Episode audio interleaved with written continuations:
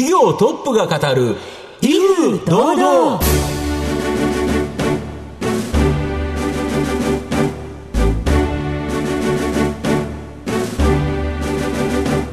毎度相場の福の神こと藤本信之です。アシスタントの飯村美希です。この番組は巷で話題の気になる企業トップをお招きして番組の指揮者的役割である財産ネット企業調査部長藤本信之さんが独特のタクトさばきでゲストの人となりを楽しく奏でて紹介していく企業情報番組です。今週もよろしくお願いいたします。今日は一体どんなお話が伺えるのでしょう今日はですね、まあ、電子レンジって皆さん使うと思うんですけど、はい。まあ、これに関わるようなビジネス。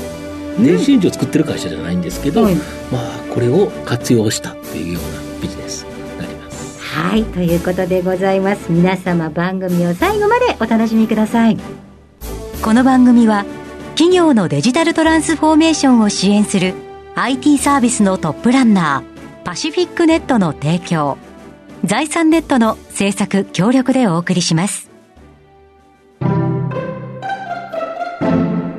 企業トップが語る威風堂々。それでは本日のゲストをご紹介します。証券コード9227東証グロース上場マイクロ波科学株式会社代表取締役社長吉野岩尾さんにお越しいただいています。吉野さんよろしくお願いいたします。あ、よろしくお願いします。ますマイクロ波科学株式会社は大阪府吹田市に本社があります。電子レンジにも使われているマイクロ波を活用した独自のテクノロジー開発やエンジニアリングのほか、ライセンス事業を手掛けています。それでは吉野さんの方からも簡単に御社のことを教えてください。当社はですね、えー電子レンジにも使われているマイクロ波、これをですね、使った、えーものづくりの方法、はい方法をですね、えー化学メーカーさんをはじめとしたものづくりの企業さんに提供している、そういう会社です。はい。ということで、マイクロ波って今まであんまりじっくり考えた機会がなかったんですけれども、まあねはい今日はえじっくり事業内容について後ほど伺っていきたいと思います。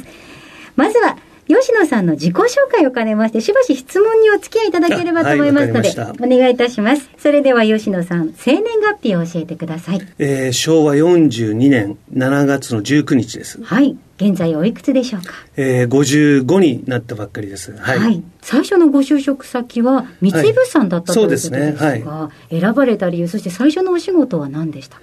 総合商社って言いますか、あの、海外に、えっ、と、行きたいと思い、で、総合商社で、その中でも一番最初に、あの、内定をいただいたのは三井物産だったので、えー三井物産にあの来ました。はい。海外でのお仕事もあったんでしょうえー三井物産にいる間はずっと東京にいてですね化学品のトレーディングをしてました。あ、そうなんですか、はいじゃあもうそこも科学畑そうですね、はい。なんですね。科学やってました。三井物産お勤めは何年ぐらいだったんでしょえっ、と、10年ほど勤めまして、うはい。その後どうされたんですか？えー会社を辞めまして、はい。でアメリカに留学をして、ー。はい、あのビジネススクールバークレーというところに、あの西海岸ですね。会社辞めちゃってるから自由ですよ。会社辞めて自費で、はい、あの何を考えたかあの 思い切りましたね若気の至りだと思うんですけど。おいくつの時ですか？32ですかね、えはい、え勇気ありますよね。でもそれほどまでに学びたいものがあったと。そうですね。あのやはりこう新しいことをしてみたいなと思ってですね、うん。で私自身は実は高校大学ずっとアメフトをやっておりましたので、はい。まあ、勉強を一度するのがいいんじゃないかとはい。思ってですね、まあ、勉強しに行きでその後アメリカで少し仕事をしてはい。お仕事もアメリカでされたんですね。そうですそのアメリカでの留学が、はい。現在のマイクロ波科学につながってくるんですか、えーっとそうですね。直接ではないんですけどそのバークリーにいた時に、はい。やはりそのシリコンバレーに非常に近い場所でしたから、はい。あのベンチャー企業がたくさんあってったってね。はい、で皆さんその小さな会社でこういろんな新しいことやる。あるいは逆にその小さな会社とか個人だからこう新しいことにチャレンジできるんだっていうそういう雰囲気があってですね、うん。まあ、自分自身もそういう中で新しいことをやっていきたいなっていうのはうん。考えたんじゃないかなと思います。その後、お勤め先だったのが、その、アメリカでエネルギー関連のベンチャー企業を支援する会社だったんですね。そうですね。はい。あの、エネルギーとか環境、あの、三菱さんという化学品をやってたんですけど、はい。だいぶあの、石油に近い製品で、あの、非常にこう、エネルギーに興味を持ちまして、うん。まあ、エネルギーですとか、あるいは環境とかですね、そういうものを、まあ、事業を通してやっていきたいなと思ってですね、このマイクロ科学というのを立ち上げたというようなことになります。ある出会いはいがあったということですか、ちょうどその、えー西海岸というかそのシアトルだったんですけど、あのそういう仕事をしている時に自分でも何か立ち上げたいなと思ってですねいろいろネタを探している時に一番最初に就職した三井物産のですねそういうベンチャー投資をしている部隊から、えー大阪大学のそのマイクロ波の研究者を紹介してもらってですね。それはこのあの会社の創業につながったと。はいそうですか。はい、ありがとうございます。さて、吉野さんの人となり皆さんにどのように伝わりましたでしょうか後半ではマイクロ波科学株式会社についてじっくりと伺っていきます。企業トップが語る威風堂々。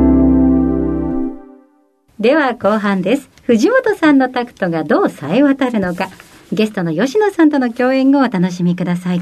御社のビジョンは、メイクウェーブ、メイクワールド、世界が知らない世界を作れ。100年間変わらなかった科学産業にマイクロ波技術でイノベーションを起こす。そうなんですけど、実は巨大な電子レンジで世界を変えるということなんですけど、はい、あの私たちものづくりの方法。ちなみに電子レンジってなんで温まるんですかあれ？あれはですね電磁波を使ってエネルギーを伝えてるんです、なるほど、はい。これが電磁波がマイクロ波。そうですそうです。なるほど。で、マイクロ波を、まあ、電子レンジが発生させて、はい。食品に当たって、はい。温まると。その通りです、はい。これが電子レンジなんですけど、はい。これで化学産業なんで変わるんですか？普通はですね、うん。このガスコンロでお湯を沸かしていたのをイメージしていただくと分かりやすいんですけどはいはいはいあの物を作るときエネルギーがいりますが、そうですね。外から間接的に全体にエネルギーを伝えてるんです。まあそうですよね。はい何かに、あの、炉みたいなものを温めるとか、なんか容器を温めて、その中が温まっていくっていうことですよね。そうなんです。うん。で、マイクロ波を使うとですね、うんこれが内部から直接ターゲットしたところにエネルギーを伝えることができるとなるほど。いうことで、全くですね、真逆のエネルギーを伝達する手段なんです。うん。で、これによって非常にその効率よく、省エネ高効率にものを作ったりですね、従来の方法では作れなかったようなものを作ったりですね、あるいはこれ、マイクロ波って電気で発生させてますから、はい。えー二酸化炭素フリーのですね、自然エネルギーをベースにした電気を使うことで、うん。あの実際 CO2 削減うん。なんかにも貢献できるんじゃないかとうん。いうふうに思ってます。うんとすると、化学産業って今までなんだかんだ物を温めたりなんかする、エネルギーを加えることによって、まあ新たな物質を作り出すとはいいうことをしてきたけど、それをいわゆるマイクロ波を当てることに照射することによって変えるということですか？そうですね、もう全く違った方法で電気を使ったものづくりです。だけど、化学産業って、一回プラント作ったら、30年とか40年とか、はい。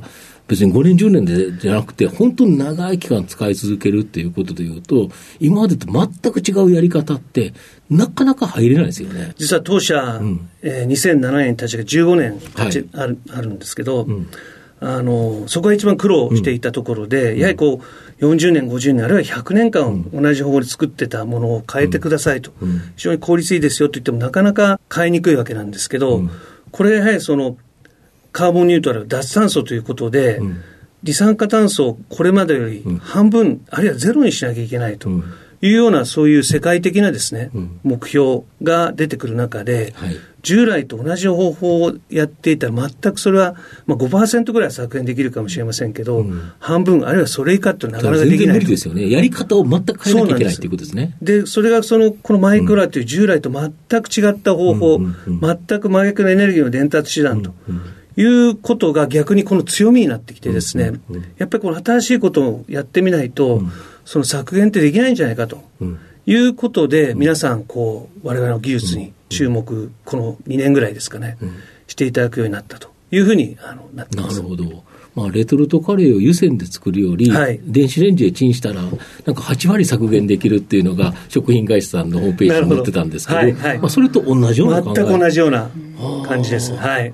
そうすると、いろんなものがこれで作られると、はい。エネルギー効率が良くなるから、はい。消費量が減る、はい。まあ、それだけでも CO2 削減になはい。るということですか、あと、廃棄物の処理、これにも使われるとか。はい、最近あの、海洋プラスチックの問題なんかその、そうです前からありましたですけど、一方通行に、うん。あの石油を使っていくんではなくて、うんうん。その原料をさらにもう一度製品を原料に戻して、うん。プラスチックをまた作ろうと、うん。でこれはあのケミカルリサイクルっていうんですけど、はい。はいこの樹脂を分解する工程にマイクロ波って非常に向いてるっていうことが分かりまして、なるほど。あれは今10個ぐらいですか、10件ぐらいプロジェクトをやってます。うんうん。で、このあの石油、うん。まあ、地球温暖化の問題もありますし、海洋のプラスチックのはい。問題もありますし、これをやはり解決するためにサーキュラーエコノミーを作るんだと。うん。で、そこにこのマイクロ波を使ってですね、うん。新しいうん。樹脂の分解技術っていうのを取り入れていこうということで、今、いろんなプロジェクトが進んでます。なるほど。あの、車のホンダさんともプロジェクト進められてるそうですね。。あの、三菱ケミカルさんと、うん。ホンダさんと、うん。えー今やってるんですけど、はい。車の、その、に使われてるですね、アクリル樹脂。まあ今、これも、あの、目の前にある、これもアクリル樹脂ですけど、はい私たちの目の前にはい。ついたてがあるんですそれは大丈夫ですけどこれついたてですよね。はい。で、これをやはり、あの、使いっぱなしにするんじゃなくて、うん。まあ、車なんかにも使われてるわけですけど、うん。これを循環して、もう一度原料に戻して、製品にも、もう一回製品と使おうと。そんなプロジェクトをやってます。あと、これを使うと、はい。その今の話って削減するとかそういう話だと思うんですけど、今まで作れなかった医薬品とか、はい。電子材料、はい。まあ、これもできる可能性があるとか。そうですね。あの、やはり全く違った方法でエネルギーを加えますので、うんまあ、中分子薬といわれてペプチドですね。はいはい。ペプチドリングさんなんか有名ですけど、はい。ペプチスターさんに言われる技術を提供していたりですね。うんうん。あるいは、あの、iPhone とかに使われている、あの、銀ナノワイヤーとかですね、はい。あるいはニッケルナノ粒子っていう、そういう電子材料。電子材料ありますよね、いっなんかにぱいいろんなもの。非常にこれコントロールがしやすいんで、小さなものを作るのに非常に適した、あの技術だと思ってます。もう本当に御社の場合、い、はい。ろんな大企業と組んでやられてるとはい。いうことですよね。で、この大企業と組んだ共同研究開発だと、研究開発費は向こうが出してくれると。そうですね、はい、い私たちはあの技術を提供する、まあ、うん。技術のプラットフォームを持ってるんですけど、うん。うんこれを提供させていただく代わりに、うん。あの開発費をいただいて、うん。えーまあ、ラボでこうフラスコを振ってるレベルから、うん。実際我々我々あのエンジニアがおりますので、うん。はいあのプラントを建てるところまで我々が、あのワンストップでうん。解決策を提供する、うん。そういうことをやってます。なるほど。で、知的財産権自体ははい。御社が所有するということですか、そうですね。あの、やはりこの技術を広めていくためには、私たちがそのある程度自由に使えるプラットフォームっていうのはうん。必要だと思ってますので、うん。あの、お客様には無理を言って、うん。我々がその知的財産権を持ち、うん。これを、えーいろんなところに展開できる、うんうんうんもちろんお客様側にもメリットを出るようにするとうんいう、そういう仕組みでやってます。で、完成して実際に製品が出来上がるとなると、売上金額に応じたロイヤリティ収入、そうですねこれが得られるとはいいうことですか。はい。イメージで言うと、なんか、あの、あれですよね、医薬品のバイオベンチャーにちょっと近いような。ちょっと似てますね。はい。うんはい。だけど、全く違うのが、あの、バイオベンチャーだとやってる間はずっとお金がかかるということですけど、御社の場合は、共同研究開発でお金もらえてるから、はい今黒字ですもんね。今年度黒字になります。はい。そうですよね。はいで、今後製品ができたら、爆発的に、まあ、ロイヤリティ収入が出てくる可能性がある。そうですね。はい。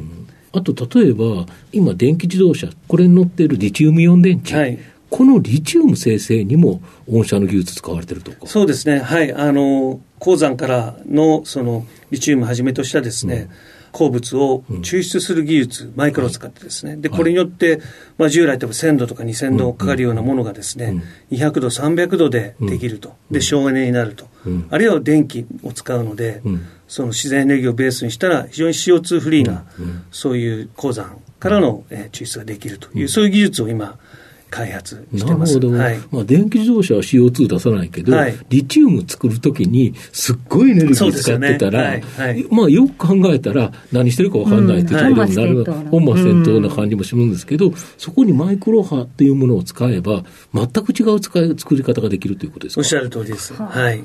これ、別に日本だけじゃないですよね。そうですね。これはむしろ、あの、うん。もちろん日本逆に日本って、はい。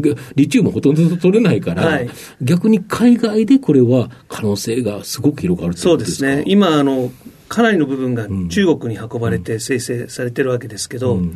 まあこれはやはり山本でやることで、じゃあその運搬費がかからないとかですね、いろいろなその経済安全保障の問題も今いろいろ話題になってますが、そうね。そういう観点でもいろいろニーズが広がってくるんじゃないかなと、そういうふうに思ってます。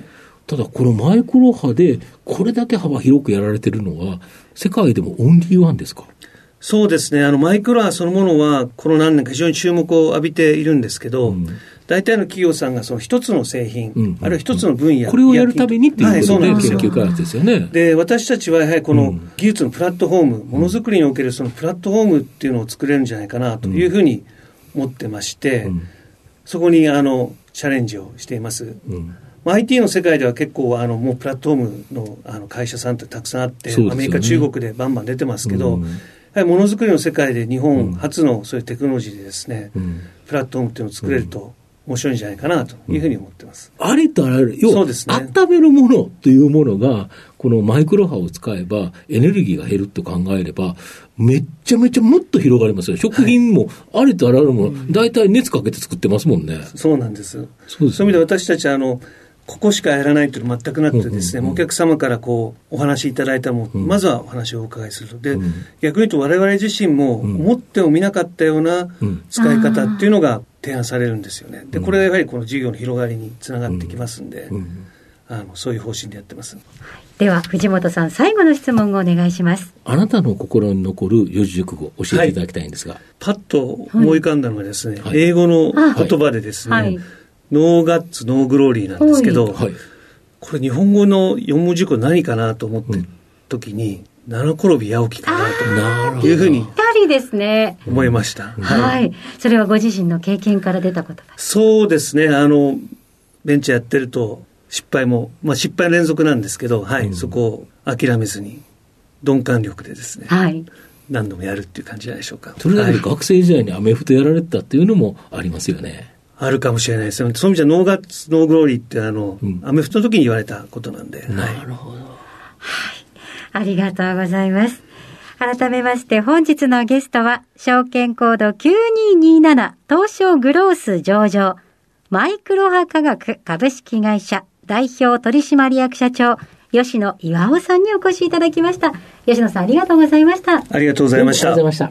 した。トップが語る威風堂々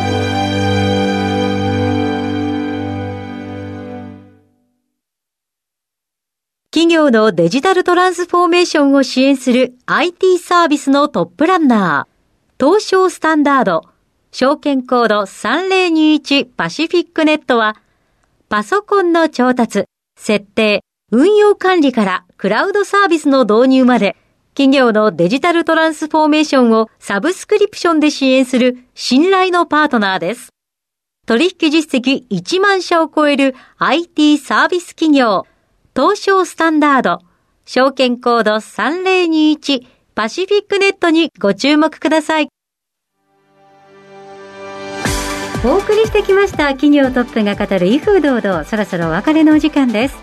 今日のゲストはマイクロ波科学株式会社代表取締役社長吉野岩尾さんでしたそして吉野さんの選ばれました四字熟語は七転び八起きでしたそれではここまでのお相手は藤本信之と飯村美希でお送りしました。次回のこの時間まで。ほなさいなら。この番組は企業のデジタルトランスフォーメーションを支援する IT サービスのトップランナーパシフィックネットの提供財産ネットの制作協力でお送りしました。